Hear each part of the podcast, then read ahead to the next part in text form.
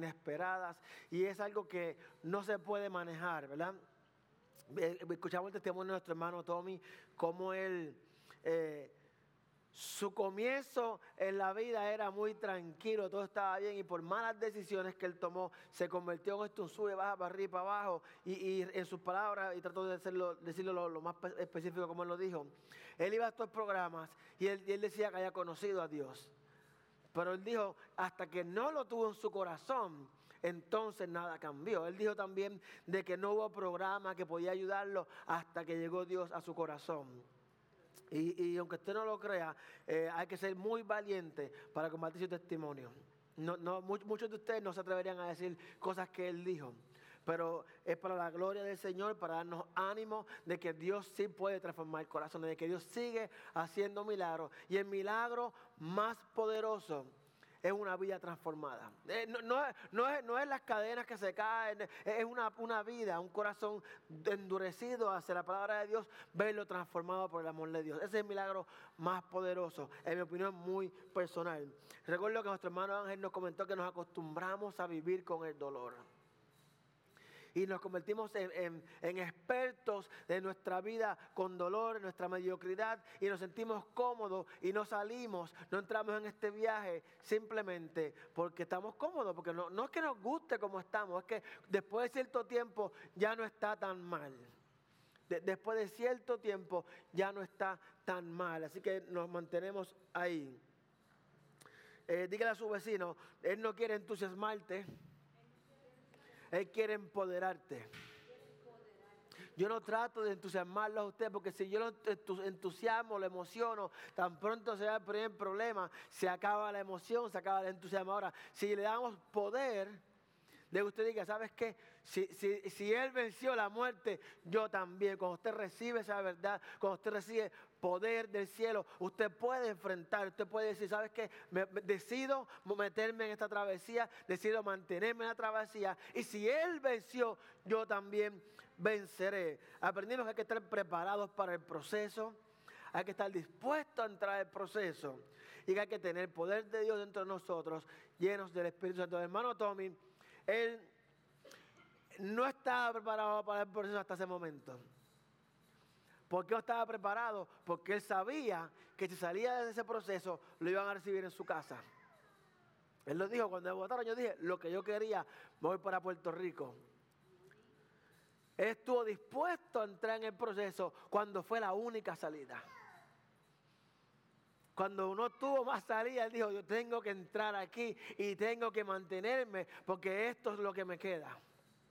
Y muchas veces eh, eh, tenemos que pasar por circunstancias de que nuestra única salida es entrar y montarnos en este tren. No es la voluntad de Dios, pero muchas veces somos tan cabeciduros que hasta que no llega ese último golpe, no entramos en esto. Cuando años de sufrimiento se pudo haber evitado, pero tiene que haber algo que suceda en nuestras vidas que diga, es tiempo de cambiar. No podemos obligar a alguien a, este eh, caminar porque sería como un niño que, está pataleando, tirando piedras. Así que no podemos tampoco meterle a la gente el Espíritu Santo a la cañona, no funciona así. Pero como pastor me toca hacerle una pregunta. ¿En qué piensa usted cuando escucha la palabra libertad? ¿En qué piensa usted? ¿Qué le viene a la mente?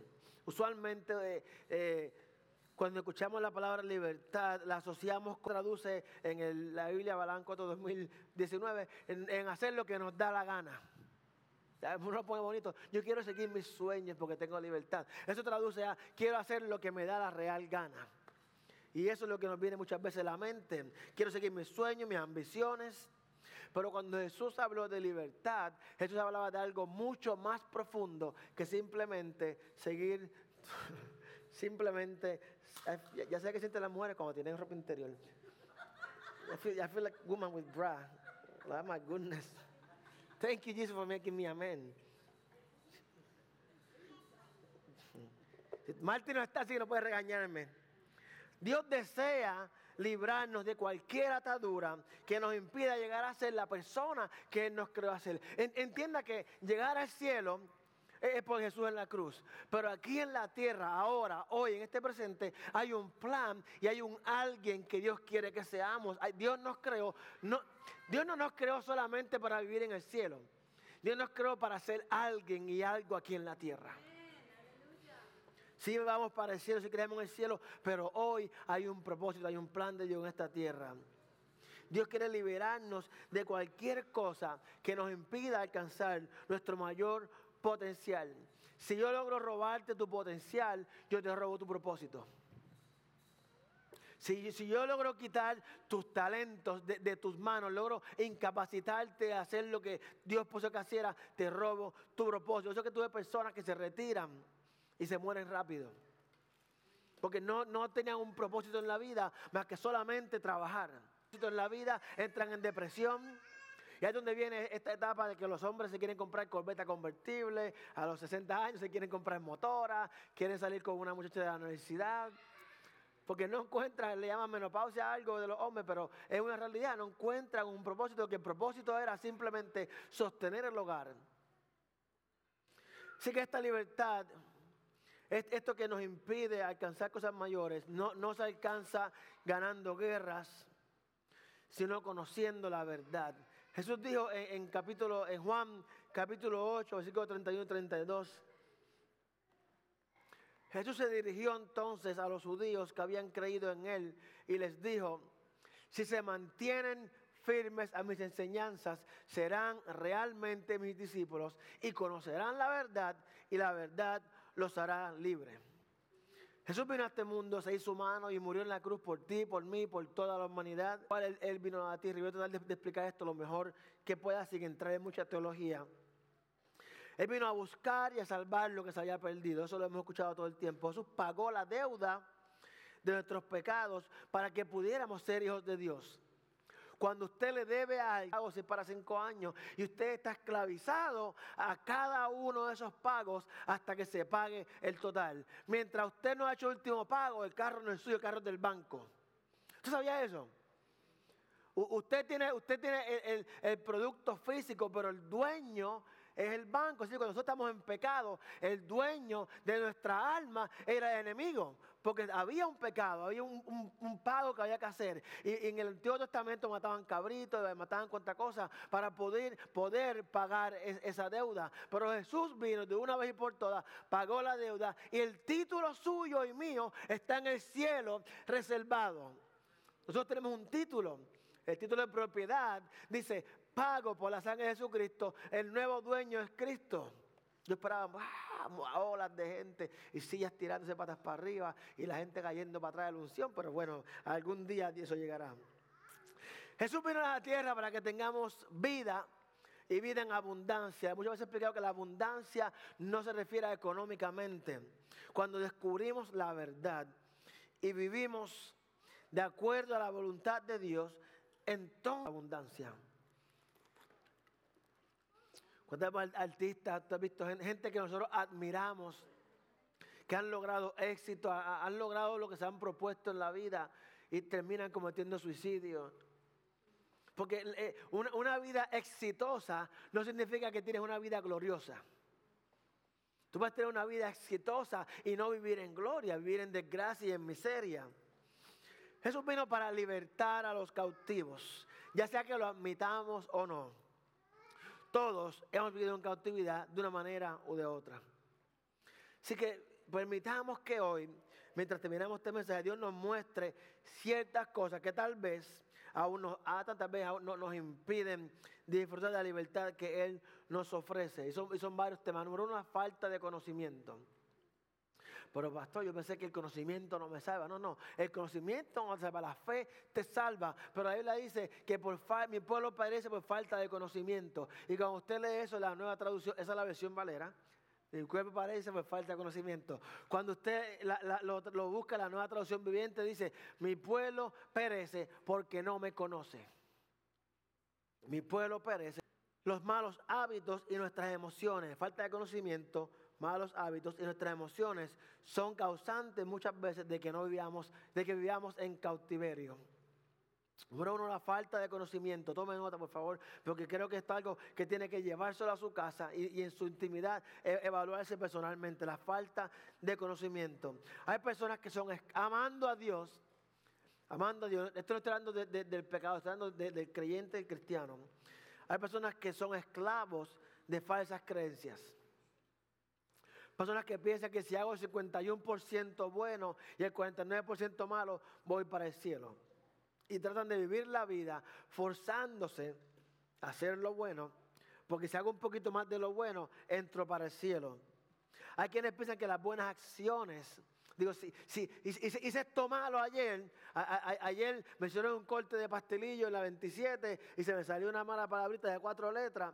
Y, si hice eso ayer, pues entonces déjame hoy bendecir a alguien, porque esto bueno que hice va a tapar esto malo que hice ayer. Y otras personas que tienen una idea distorsionada de quienes irán al cielo, piensan que todos seremos bienvenidos en el cielo porque Dios es amor. Todas estas ideas encerran a las personas en cárceles espirituales. No, no llegan a vivir la realidad para la cual Dios nos ha creado. Malos. Porque los hábitos es algo que se convierte en su naturaleza. Lavarse la boca en la mañana es un hábito. No lavarse la boca en la mañana es un hábito también. En mi opinión, lavársela es buen hábito, no lavársela es un mal hábito. Pero es algo que usted no piensa para hacerlo. Usted no piensa, bueno, hay gente que piensa, pero normalmente usted se levanta y se lava la boca y no piensa en eso. Eh, vestirse es un hábito. Puede ser ropa interior, es un hábito. Es una cosa que usted hace sin pensar. Así que vivimos en una era donde la actitud que prevalece es, esta es mi vida y puedo hacer con ella lo que deseen. Esa es la era en la que vivimos. Si viviéramos en, el Antiguo Testamento, eh, fuera otra de la historia, porque entonces la iglesia llena. ¿Por qué? Porque el que no obedecía era muerte. Sí, como la gente no quería morir, la gente buscaba hacer lo bueno, pero vivimos en la gracia. Y, y, vivir en la gracia, que es lo mejor que nos ha pasado, muchas veces es lo mismo que nos lleva a perder la salvación. La esclavitud muchas veces es consecuencia de nuestro estilo de vida. Muchas veces se llama a ser esclavos de alguna cosa, de algo, simplemente por el estilo de vida que llevamos, amando al Señor, pero seguimos siendo esclavos. Recuerda que ya no somos esclavos a consecuencia de la violencia. La esclavitud ha sido abolida. Ahora somos esclavos a consecuencia de nuestro estilo de vida. Antes no había opción. Antes un poco, yo, yo decía que yo sería capataz, porque soy un poquito light. Tal vez soy capataz, pero lo sabemos, la historia real, que no es estos cuentos de vida, esto, es real, historia real, que las personas de color eran, eran esclavos, eran sometidas a trabajo forzoso, los agolpeaban, podían matarlos, los vendían, los compraban. Ya no somos esclavos por un precio o por la fuerza, pero somos esclavos por nuestro estilo de vida. Hay varios puntos que voy a mencionar. Eh, hay unos que son bastante obvios, así que no diga, duh, así que manténgase en el mensaje, porque lo que para mí puede ser obvio, para usted puede ser, wow. Para mí puede ser, wow. Y para usted, así que manténgase conmigo. Hay unos que no son tan obvios, pero eh, el resultado de esto que voy a mencionar es mantenerte en cautiverio y privarte de la gloria de Dios privarte de la gloria de Dios. Cuando la serpiente le habló a Eva, ella quería privar a Eva de, y a darle una relación con Dios. Ella, quería destruir esa relación que había con Dios. ¿Sabes por qué? Porque a Dios le duele cada vez que un hijo de Él se pierde y se aleja de Él. El enemigo vino a robar, o sea que si viene a robar, viene a tomar lo que no le pertenecía a Él. Así que cada persona que vive en este mundo es su la mentira y el engaño. Para muchas personas la mentira forma parte de su estilo de vida. Sobre todo cuando tienen miedo a ser rechazados. Vivimos en Facebook, en Instagram, viendo unas vidas. Eso es un cautiverio. ¿Por qué un cautiverio? Porque mire, si yo me pongo ahora en Facebook a poner eh, la casa del vecino con piscina, tirar fotos y tirar fotos ahí, que la gente hace eso y, se inventan historias, cuánta cosa. Y hay una, reunión de la casa de graduanda. yo no puedo ir, porque el carro que yo tiré la foto al lado de él no era mío, era del vecino. El carro que yo tengo es un chustrito. Y digo, ah, caramba, no puedo disfrutarme de este evento porque si voy allí, mi verdad será descubierta. Y sabe que la mentira es como snowball. tú, mientes pequeño, pero para tapar esta mentira pequeña, tienes que seguir mintiendo. Así que tengo un consejo. Para que no tenga que recordarse la mentira, no mienta. Para que no tenga que recordarse la mentira que dijo, diga la verdad, porque la verdad los hará libre. Pastor, si digo la verdad va a tener un problema. Óyeme, pero después que se acabe el problema, ya pasó. No eres condenado a eso. Hay personas que, que a favor de la gente. La mentira, aparte de que es un pecado, tiene mucho que ver con la falta de identidad. Demasiado que ver con la falta. Porque si yo sé quién soy en Cristo, los amo, a mí no me importa lo que usted piense de mí. Yo voy a decir la verdad. Bueno, no soy un hombre perfecto, soy imperfecto. Pero, pero soy un hijo de Dios. Así que lo que usted, si usted me quiere, no me quiere, no me acepta, está perfectamente bien. Pero el hecho de que usted me apruebe a mí no va a provocar que yo mienta sobre quién yo soy. Así que la, la, eh, eh, cuando no sabemos nuestra identidad, estamos tendidos, tenemos tendencias a mentir. La inmoralidad sexual. Muy obvio, ¿verdad? Muy obvio que la inmoralidad sexual es pecado y nos mantiene cautivo. Muchos se engañan pensando de que tú puedes expresar tu amor con quien tú quieras y como tú quieras y donde tú quieras. La realidad es que son cautivos de la lujuria. No son dueños de, de sus pasiones, ellos son cautivos de la lujuria. Porque cuando Adán y Eva estaban desnudos, todo era perfecto. No, no había ni, bueno, no había nada extraño sucediendo, ellos simplemente caminaban por el jardín, no había nada normal. nadie miraba, uh, tú tienes esto y yo tengo otro, eso no existía. Cuando entra el pecado, cuando entra el cautiverio, lo primero que hicieron fue esconder quiénes ellos eran. Cautivos de la lujuria, ya, no la veo con los ojos que la veía. Y hay caballeros y damas también que no pueden mirar a una, una dama o un caballero si no le miran el cuerpo completo. Eso es moralidad sexual. Pastor, eh, yo no hice nada, solamente mire. Bueno, leímos que dice que el ojo es la lámpara del cuerpo. Si entra oscuridad por el ojo, ¿cómo estará su alma? Dijo Jesús, si el ojo te hace pecar, sácatelo. Las borracheras, la adicción al alcohol esclaviza personas, trae miseria y sufrimiento. Las drogas, obviamente, cuando consumimos drogas legales e ilegales. Porque hay personas que, como son pastillas legales para el dolor que el doctor le da, no es pecado, no es malo. Pero están cautivos, no funcionan. ¿Cómo sé si soy adicto? Ok, si no tengo esto, funciono. Yo puedo trabajar si no tengo esto. Una persona adicta a drogas no puede trabajar, no es porque sea vago. Ellos te trabajan, te rompen una pared en un momentito. Es que no pueden esperar una semana para recibir el dinero. Ese es el problema de un adicto. No es que sean vagos, ellos trabajan duro para, conseguir su dinero, hacer lo que sea, pero no pueden esperar una semana, dos semanas para recibir su dinero. Así que tienen que salir a buscar algo en el momento. Fumar o cualquier uso de tabaco. El hecho de que una persona no quiera, yo, no, yo, lo, yo lo dejo, pero cuando quiera lo dejo, pero es que no quiero. Yo sé que me hace daño, entiende que algo le hace daño y no quiere, dejar, no quiere dejarlo. Usted tiene que buscarse un psicólogo. si usted no quiere dejar algo que usted sabe que le hace daño, usted tiene un problema psiquiátrico. La realidad es que usted no puede dejar eso que usted no quiere admitir que no quiere dejarlo. Que no puede dejarlo. Yo fumaba y no lo dejé por el Espíritu Santo, lo dejé cuando entendí de que eso me, iba, estaba matando. Digo, pero para, para, para, para, esto es una bobada. Porque el cigarrillo no me da una nota, no me hace nada. Fíjate un momentito, vamos a analizar lo que estoy haciendo. Cada cigarrillo que te fuma, creo que te quita un minuto de vida. Y decía, espérate, espérate, yo tengo que dejar esto, porque esto me está matando. La holgazanería, Pastor, ¿cómo va a ser? Sí, la vagancia. Los que evitan el trabajo son esclavos de la pereza y de la miseria. ¿Qué es ser esclavo de la miseria? Cuando usted no puede salir de esa circunstancia en la que vive porque usted es vago. Es una esclavitud. Ser vago no es de Dios. De Dios. No es un pecado. Debería.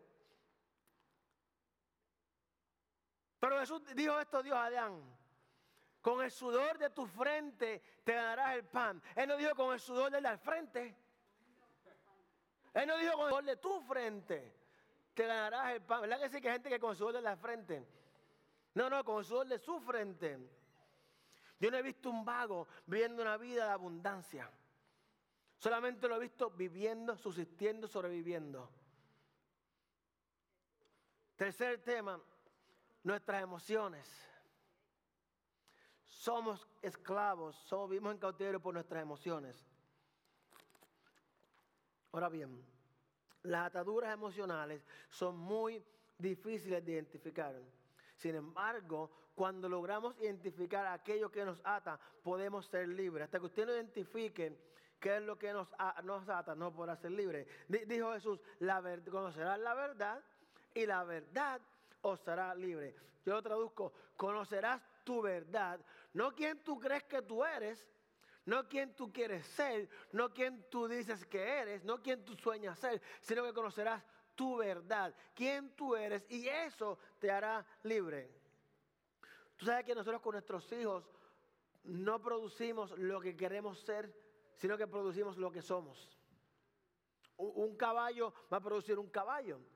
¿Ha visto por ahí en Facebook que nací caballo, pero soy, quiero ser el cocodrilo ahora? Pues, aunque tú quieras ser cocodrilo, tú vas a tener caballos. Porque eso es lo que tú eres, es la verdad. ¿Qué le parece hablar sobre el miedo? El miedo.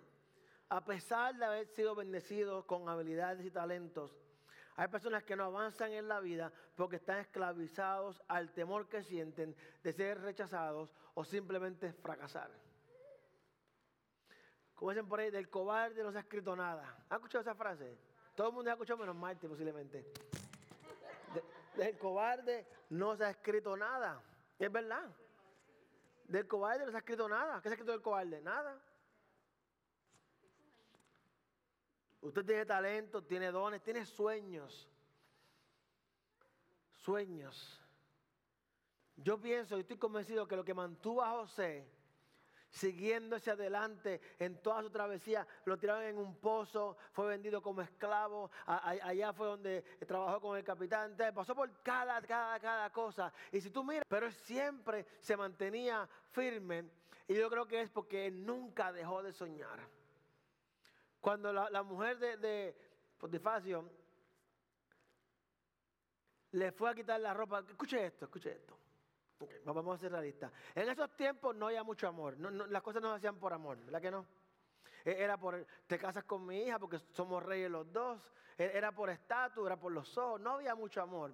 Así que si vamos a, la realidad y, y dejamos de querer ser más espirituales que el Papa, ¿sí o no?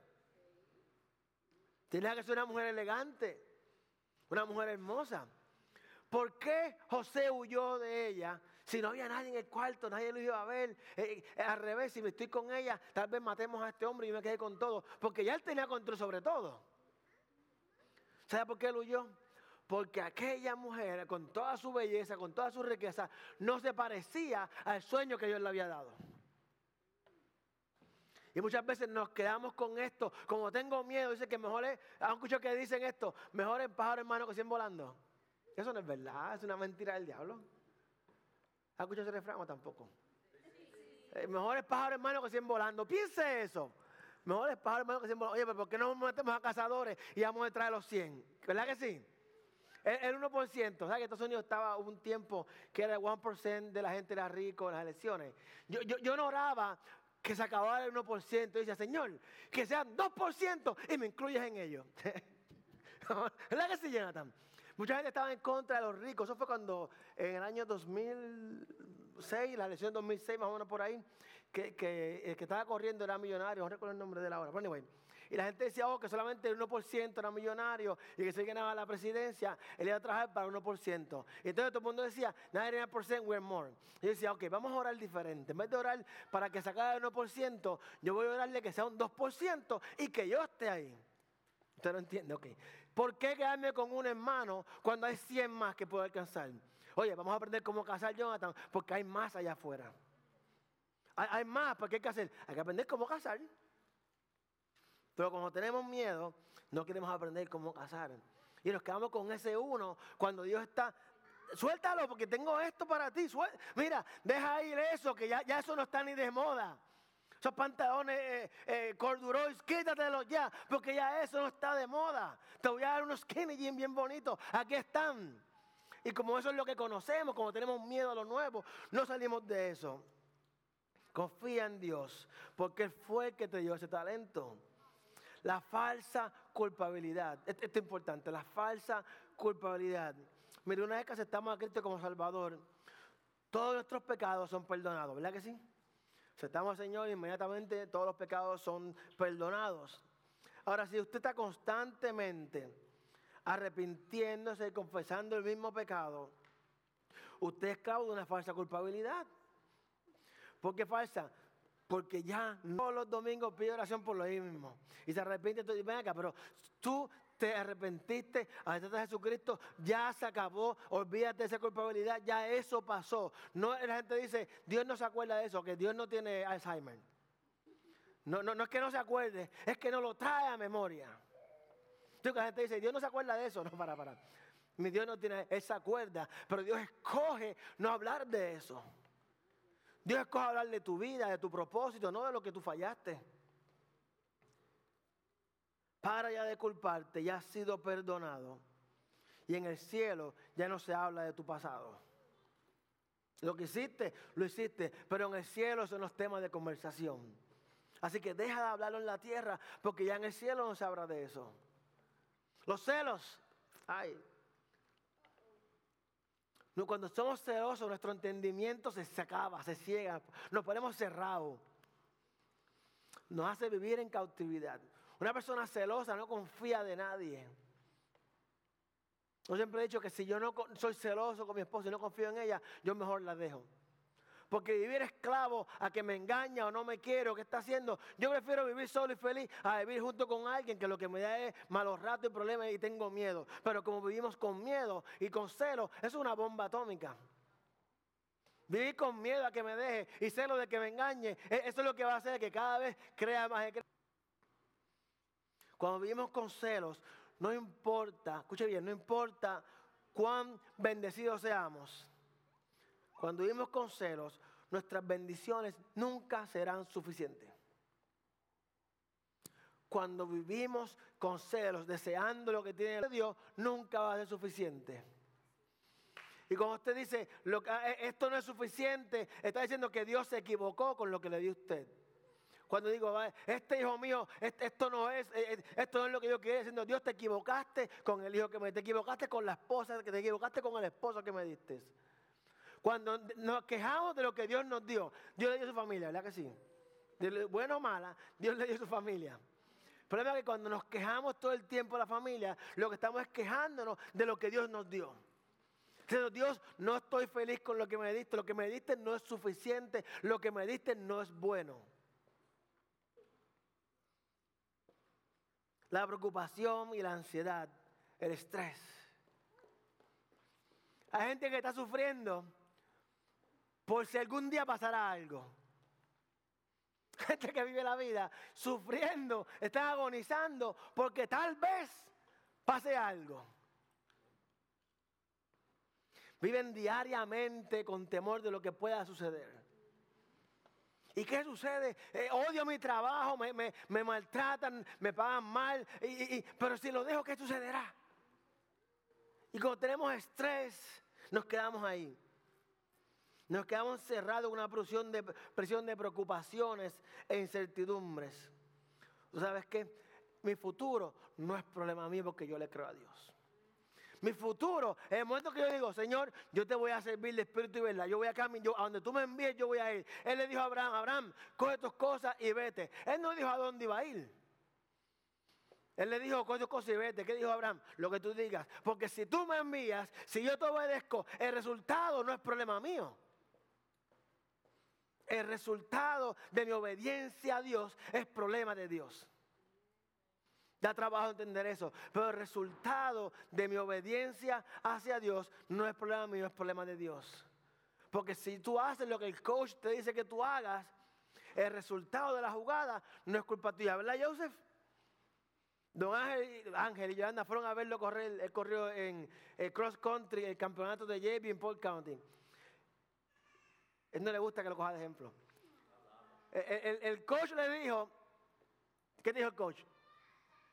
Quédate con el primero, no le pases. ¿Verdad que te dijo eso? Quédate con el primero, no le pases hasta la última milla. Son tres millas. No, dos, cinco K, ¿cuánto? Dos y pico. Tres millas, ¿verdad? Tres, fíjate, yo, yo voy, yo nada más que me siento y miro y hago, y mala. El punto es que el coach le dijo, hey, tú puedes ganar esta carrera. Tú vas, puedes ser el próximo campeón de, Paul County en cross country. Quédate con el primero, no le pases hasta la última vuelta. Eso en el monte. Cuando llega aquí, entonces le, va a pasar. Y él le dice, que está ahí, él le dice, ¿y qué pasa si me siento muy bien y que él va lento? Coach le dijo, bueno, si tú estás seguro de que puedes hacerlo, hazlo. Pero lo que estoy diciendo es, no le pases, quédate ahí con el primero, hazlo trabajar, quédate detrás de él, hazlo trabajar. Coach sabía los tiempos de los dos. Y empieza la carrera. Muchacho, en la primera vuelta este iba adelante a galope, podía correr la espalda. Bien, ¿verdad que sí? Bien adelante, bien adelante, pero bien adelante. Cuando llegaron a la pista, que son 400 metros, estaba ganando como por 200, no, como por, como por 150 metros estaba ganando. Una pera. Estaba ganando, yo dije, ganó la carrera. Porque era la pera tan grande. ¿Sabes qué? Perdió por dos segundos. Le pasaron la meta de esa pared, aquí le pasaron. ¿Verdad que fue así? ¿Qué le dijo el coach? Si corres mañana te lo ganas porque sé que me harías caso. Te lo ganas porque sé que mañana me vas a hacer caso. El futuro de tu carrera en ese momento, si tú haces lo que decía el coach, no dependería de ti, es lo que el coach dijo. Así que como el coach dijo que haga esto, si ganaba, coach, buen trabajo. Si perdía, coach, hice lo que me dijiste y perdí. Pero como hiciste lo que te dio la gana, porque te sentiste con y note que las victorias las compartimos, pero la culpa la delegamos. la victoria, todos ganamos, pero él perdió. ¿Verdad que sí? En los, juegos de, béisbol, los Yankees no, los Boston, que es los que pierden todo el tiempo. Cuando ganan, el equipo gana. Cuando pierde, que sea la noticia, el pitcher perdió. El coach perdió. Perdió todo el equipo. El futuro de nosotros no es nuestro problema. Prejuicio y racismo. Ay, pastor, me estoy metiendo en aguas profundas. Muchas veces vivimos prejuiciados con personas que tienen diferente nacionalidad, diferente idioma, posiciones sociales diferentes. Pensamos que el que tiene dinero es arrogante y que el pobre es un mendigo. Vivimos así. Pensamos que el que tiene, como tiene dinero, es arrogante. Y, y, no me junto con, yo no, no, yo no me junto con él porque él tiene dinero. Y tú sabes cómo son esa gente. Suena parecido eso. ¿Tú sabes cómo ellos son? No, yo no sé, dime tú cómo son. Eso nos impide obtener lo que el Señor ha preparado por nosotros. Dios ha preparado gente. Dios ha preparado gente que te va a bendecir solamente porque tú tienes amistad con ellos. Yo fui para allá y comí. Comí bueno, papá. Solamente, y yo, yo, yo me ofrecía a pagar, ¿verdad que sí? ¿Por qué? Porque yo simplemente decidí asociarme con ellos, los quiero, somos diferentes. Hay uno que es millonario. Hay uno que es millonario. Tengo millones que tienen millones en el banco. Hay uno que es millonario. La persona más humilde del mundo. ¿Verdad? La gente más humilde del mundo. Pero si yo no me, niego la oportunidad de conocerlo y ser amigo de él solamente porque somos diferentes clases sociales, yo me estoy prohibiendo, vivo en una mentira de que él y yo no podemos relacionar ni que no podemos tener comunión ni comunidad juntos. Dios ha preparado personas Dios ha preparado temporadas, Dios ha preparado cosas de que cuando usted llegue va a haber alguien esperándolo para darle algo. Voy a dar un, ejemplo que lo digo, un estudio bíblico. Cuando me mudé aquí a Florida, yo fui a trabajar donde trabaja Héctor. Y yo llego allí el primer día, el segundo día, yo, yo veía que no había trabajo para mí. Y yo miraba así y decía, yo no entiendo esto. Y le pregunto a Héctor, no lo conocía, estaba bien panzón, más panzón que ahora. Y no lo conocía. Y, le digo, ven acá, este, ¿cuál es mi posición? Porque yo veo que ahí está el sales y está el credit manager, hay dos que hacen esto, y cuál es mi trabajo. Y él me dijo, ah, yo no sé de qué, ah, yo no sé de hablar con Eduardo, sigo caminando. Ahí, voy donde el sales y le digo, mira, ven acá. ¿Qué, es lo que está pasando aquí? Yo veo que, no, como que no hay trabajo para mí. Y, ¿sabes? Recuerda que yo estoy mudándome de Indiana para acá con, mi ropa y, la, la, ropa sucia me trae porque no tenía más nada que traer, más que la ropa. Y estoy contento con este trabajo. Y veo que no hay trabajo para mí, pero me contrataron. Y yo decía, esto ya mismo se acaba. O sea, tú empiezas a pensar y tú dices, ya mismo me votan porque es que van a decir, oh, tú sabes que te contratamos, pero no te necesitamos. Y el sales manager me dice, yo chinchero. ¿A lo van a votar para contratarte a ti? ¿Te acuerdas eso? Y yo, ah". pasé el día entero con él en el truck y el hombre hablándome de cuán buena la compañía, de cuán feliz estaba trabajando allí. Y me dicen, a él lo van a votar el viernes para darte trabajo a ti y yo. ¿Pero cómo va a ser? Y me sentí muy mal, me sentí culpable. Falsa culpabilidad, porque yo estaba orando a Dios para que me abriera un trabajo aquí en Florida. Y me dan el trabajo y digo, ay Señor, bendito esta otra persona. Escuche lo que me dio el gerente. No, no, eso no tiene que ver nada contigo. Él, como quiera lo iban a Sabe que Dios estaba preparando ese momento para que yo llegara. Si a él lo llegan a despedir una semana antes, el trabajo no era para mí, era para otra persona. Como usted no entiende cómo Dios funciona muchas veces. Si lo llegan a despedir, en el momento que dijeron no sirve, cuando yo llegaba a aplicar, ya el trabajo no era para mí. Cuando usted llega a un lugar y dicen, acabamos de abrir una plaza, es que yo estaba preparando algo para usted. Así funciona Dios. Pero si seguimos en prejuicio, no nos movemos que decimos, esta persona no me va a ayudar porque él es así. Eh, eh, él solamente ayuda a los de su país. Ellos solamente se relacionan con los de su país. Y a mí me encanta la comida mexicana. Estoy loco porque hagamos una actividad para comer un pozole y no está malito. Yo soy cross, country cultural, yo cruzo. Y a la hora de comer, yo como de todos los países. Yo sé. Loco con comer comida mexicana, ese nene. Eh, anyway, eso es otro mensaje para otro día. Sentirnos incapaces de agradar a Dios. Aquí yo creo que todos hemos sido esclavos de esto. Sentirnos incapaces de agradar a Dios. Cuando pensamos que somos incapaces de agradar a Dios, hemos olvidado que el mayor deseo de Dios es tener una relación contigo, no obtener nada de ti. No, no. Dios es el creador del cielo y de la tierra. Todo se creó por Él, para Él y a través de Él. O sea que no hay nada que yo pueda darle a Él para que Él se agrade de mí. Y pensamos, yo no soy lo suficientemente bueno, lo suficientemente cristiano, lo suficientemente obediente para agradar a Dios. Y olvidamos de que Dios quiere una relación contigo, no quiere algo de ti. Dios no quiere nada a cambio, solamente con nosotros, aunque no tengamos nada que ofrecerle. Mucha gente se relaciona contigo si pueden obtener algo a cambio. Si esta relación me favorece, entonces somos amigos. Por eso no es Dios. Dios te ama y nos ama y nos ha hecho que y ha hecho ok, Dios nos ama y el hecho de que nosotros lo amemos y le digamos Padre es sagrado para Él. ¿Qué Dios quiere de nosotros? Que lo ame. Pastor, yo, no, yo soy incapaz de agradarlo. Tú lo amas, sí. Entonces tú estás trayendo agrado a Él tú lo adoras, tú quieres vivir para Él, entonces tú estás, ah, pastor, que tú no sabes lo que hice mi pecado, lo que hice ayer, lo que hice ante Él, tú lo amas. Él le pregunta a Pedro tres veces, tú me amas, tú me amas, tú me amas. Es otro mensaje para el 14. Él quiere relacionarse con nosotros, aunque no tengamos nada que ofrecerle. La amargura y los resentimientos, que muchos problemas sentimentales y emocionales tienen ese sentimiento. Hay personas que no pueden olvidar el maltrato, las ofensas que han vivido. Y como han sufrido, legítimamente sufrieron, viven llenos de amargura, que esa amargura va a afectar tu manera de pensar y tu manera de sentir. Los de José llegan, dice, mételo en ese cuarto. Se cerró en el cuarto con ellos y le dice, aquí estoy.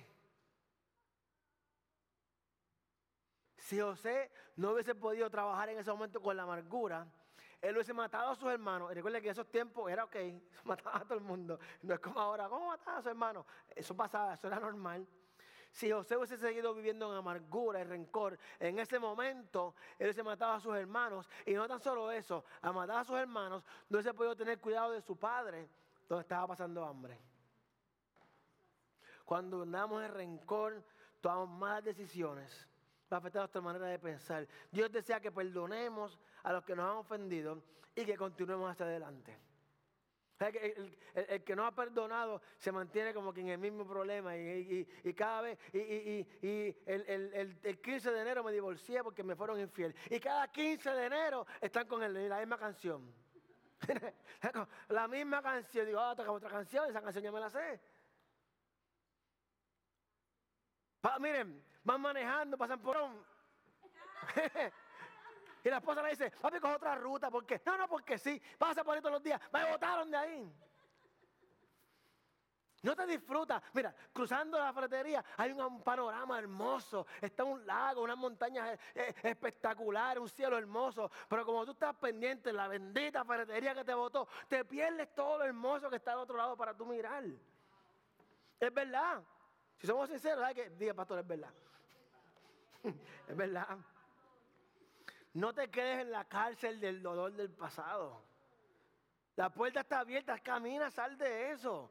Deseale lo mejor y siga hacia adelante. Muéstrale que, mira, mira, cuando está quien lo traiciona, ¿sabe cuál es su mejor venganza? Muestre que, que me dejaste no porque me traicionaste, porque yo merezco algo mejor. Cuando alguien te, deja, cuando alguien ya no quiere, no quiere, no tiene la visión tuya para luchar juntos, ¿sabes qué? Si no puedes estar en mi canal es porque no estamos destinados a estar juntos. ¿Por qué? Porque yo tengo algo mayor a lo que voy buscando. Lo que tú tienes, si estás conforme, si quieres jugar bingo, perfecto, juega bingo, pero me dejas ir para la iglesia los domingos. Nada malo con los bingos, bueno, sí, pero no. Hay inseguridad. Si nuestra, nuestra confianza está basada en lo terrenal, nos sentimos vulnerables en todo momento.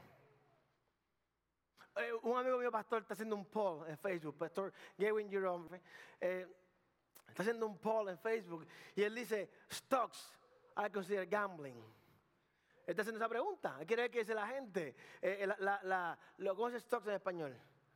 Las acciones.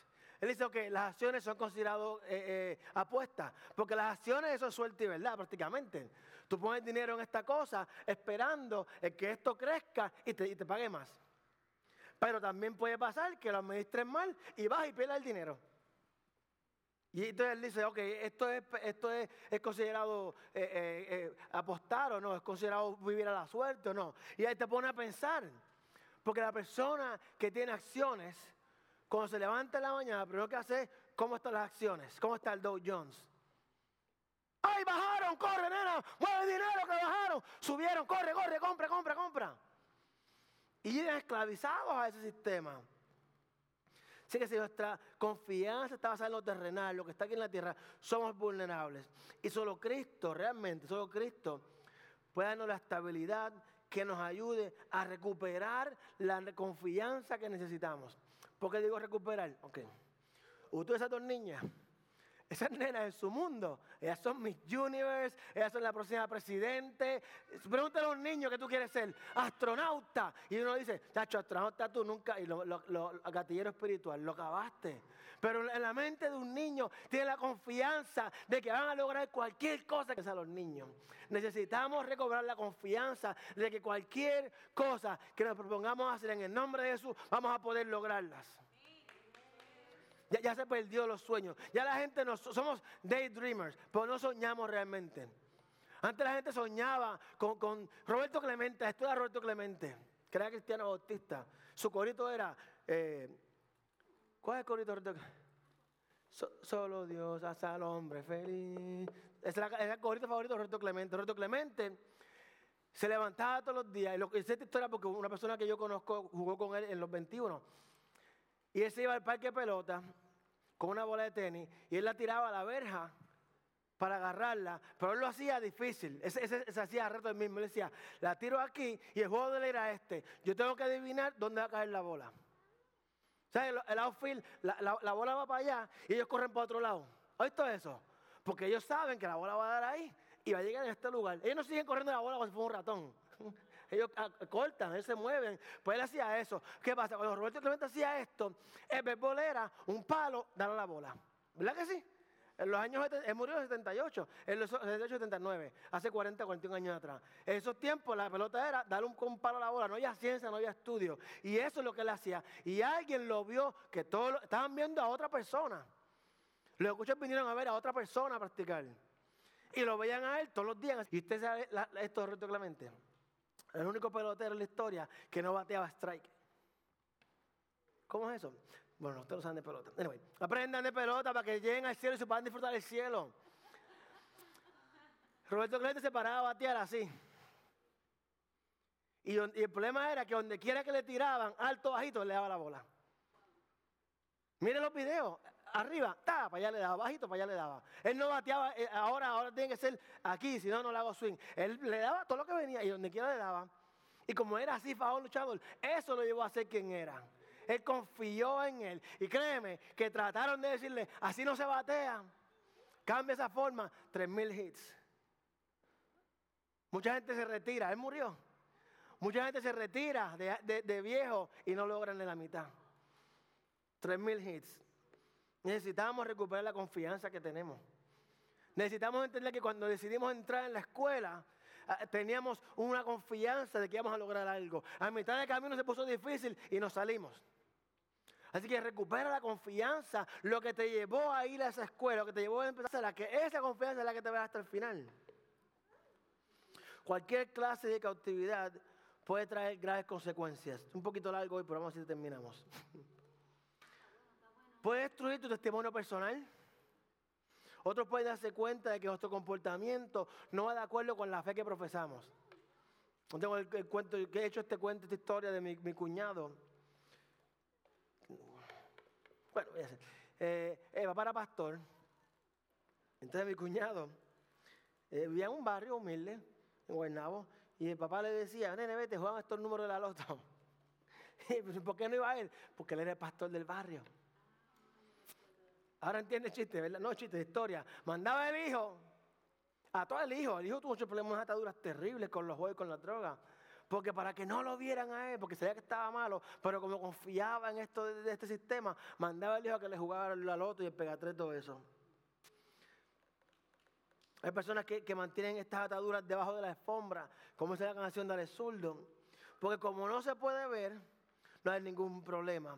Pero hay algo más importante que nuestro testimonio y nuestro crecimiento espiritual. Es que cuando permitimos que las ataduras y la esclavitud en nuestra vida entorpezcan la obra que el Señor está haciendo en nosotros y a través de nosotros. ¿A qué verdad se refería Jesús? Versículo 32. Conocerán la verdad y la verdad los hará libres. Esta salvación. Debemos reconocer que la libertad está basada en una relación personal con Cristo. Esa es la verdad de nuestra salvación. La salvación no tiene que ver con nuestra asistencia a la iglesia, tiene que ver con una relación personal con Cristo. Y que tenemos el Espíritu Santo que vive en nosotros para guiarnos, fortalecernos y hacernos libres. Esa es la verdad de la salvación. No tiene que ver con venir a la iglesia, no deje de venir, por favor, pero no tiene que ver con eso. La Biblia nos incita, nos anima a que vayamos a la iglesia para que crezcamos, ¿ok? Pero eso no te lleva a la salvación. Vamos a esto claro desde ahora. Venir a la iglesia todos los domingos no te lleva a la salvación. La relación con Cristo te lleva a la salvación. Muy bien, ok la verdad acerca de nuestra posición. Pastor, ¿a qué te refieres? Ok. Nosotros hemos venido a ser hijos de Dios, a perdonarnos y a darnos vida eternas. Pero para que podamos cumplir con el plan que tiene para nuestras vidas, debemos identificar aquello que nos atan y lidiar con lo que nos esclaviza. Y la verdad sobre nuestra heredad. Segunda de Pedro, capítulo 1, 3 y 4. Y aquí tratando de terminar. Su divino poder al darnos el conocimiento de aquel que nos llamó por su propia gloria y excelencia, nos ha concedido todas las cosas que necesitamos para vivir como Dios manda. Así Dios nos ha entregado sus preciosas y magníficas promesas para que ustedes, luego de escapar de la corrupción que hay en el mundo debido a los malos deseos, lleguen a tener parte de la naturaleza divina. La verdad sobre nuestra heredad. Como hijos de Dios tenemos su poder, sus promesas y una nueva naturaleza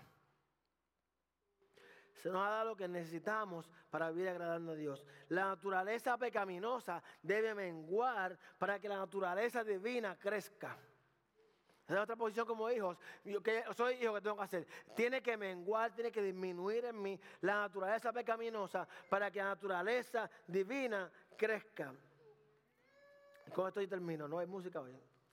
Varias preguntas para su conciencia. Son cinco preguntas, voy a hacer. Para su conciencia. Bueno, vamos a terminar, póngase de pie.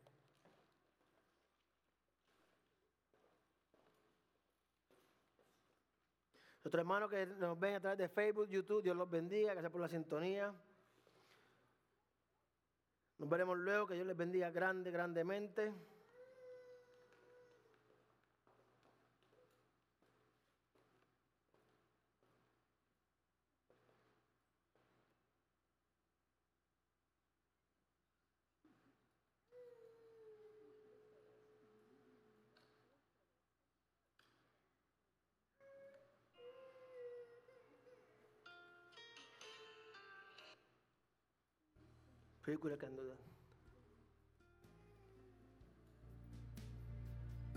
Es película. varias preguntas que quiero hacerle. ¿Hay algo en su vida a lo que no ha podido renunciar? Queremos renunciar, pero no hemos podido renunciar. Es una pregunta para usted su conciencia. ¿Cree usted que hay algo en su vida que es un estorbo para su crecimiento espiritual? Muchas veces somos bendecidos de tal manera de que la misma bendición se convierte en nuestro bendecidor. El trabajo que Dios te bendijo con él se convierte en ser una bendición, se convierte en tu bendecidor. Y eso se convierte en un estorbo en tu crecimiento espiritual. ¿Hay algún pecado con el que lucha diariamente? ¿Está dispuesto a pedirle al Señor, escúcheme, está dispuesto a pedirle al Señor que le revele, que le muestre y sane esa herida que le mantiene esclavizado y le permite crecer. Muchas veces cargamos heridas que ni siquiera sabemos que las cargamos, porque las hemos enterrado por tanto tiempo que el dolor sigue ahí, pero no sabemos ni por qué nos duele.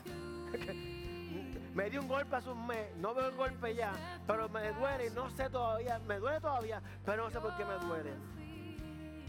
Y la última pregunta, ¿cuál es el precio que usted está pagando hoy en día por vivir en esclavitud espiritual? Esa canción de Marcela Gándara, cuando yo acepté al Señor, 10 años se cumplen en mayo ahora. Supe que me amabas. Después de que tanto vi, supe que me amabas. Porque antes de yo conocer a Dios como Padre, yo sentía que Dios me condenaba. Y yo sentía que este dolor, que todos estos problemas, era algo que Dios me veía a mí como algo repugnante. Y yo dije, espérate, Él me ama y, y todo esto que está aquí y, la respuesta era la misma, te amo. Él me amaba, mi vida cambió. que pasó cuando entendió que Dios era real, que lo amaba, su vida entonces cambió. Y con esto termino.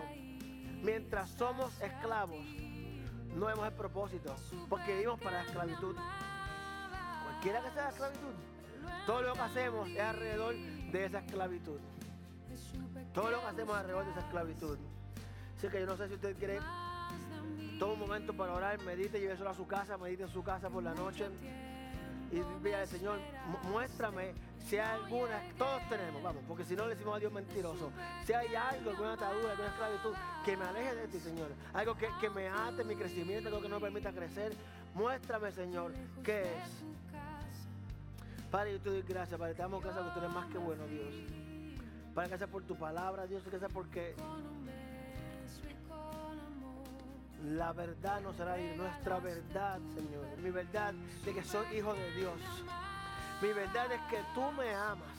Mi verdad es que tú me creaste con propósito divino, Padre. Mi verdad es que tú me creaste magníficamente a tu imagen y semejanza, Señor. Has dicho de mí, Señor. Padre, gracias, Señor, porque hoy podemos entender y podemos saber que nos amabas desde el principio, Dios desde antes de la creación, Señor. Padre, yo bendigo a cada persona aquí presente, cada hogar, Señor, aquí representado, Padre.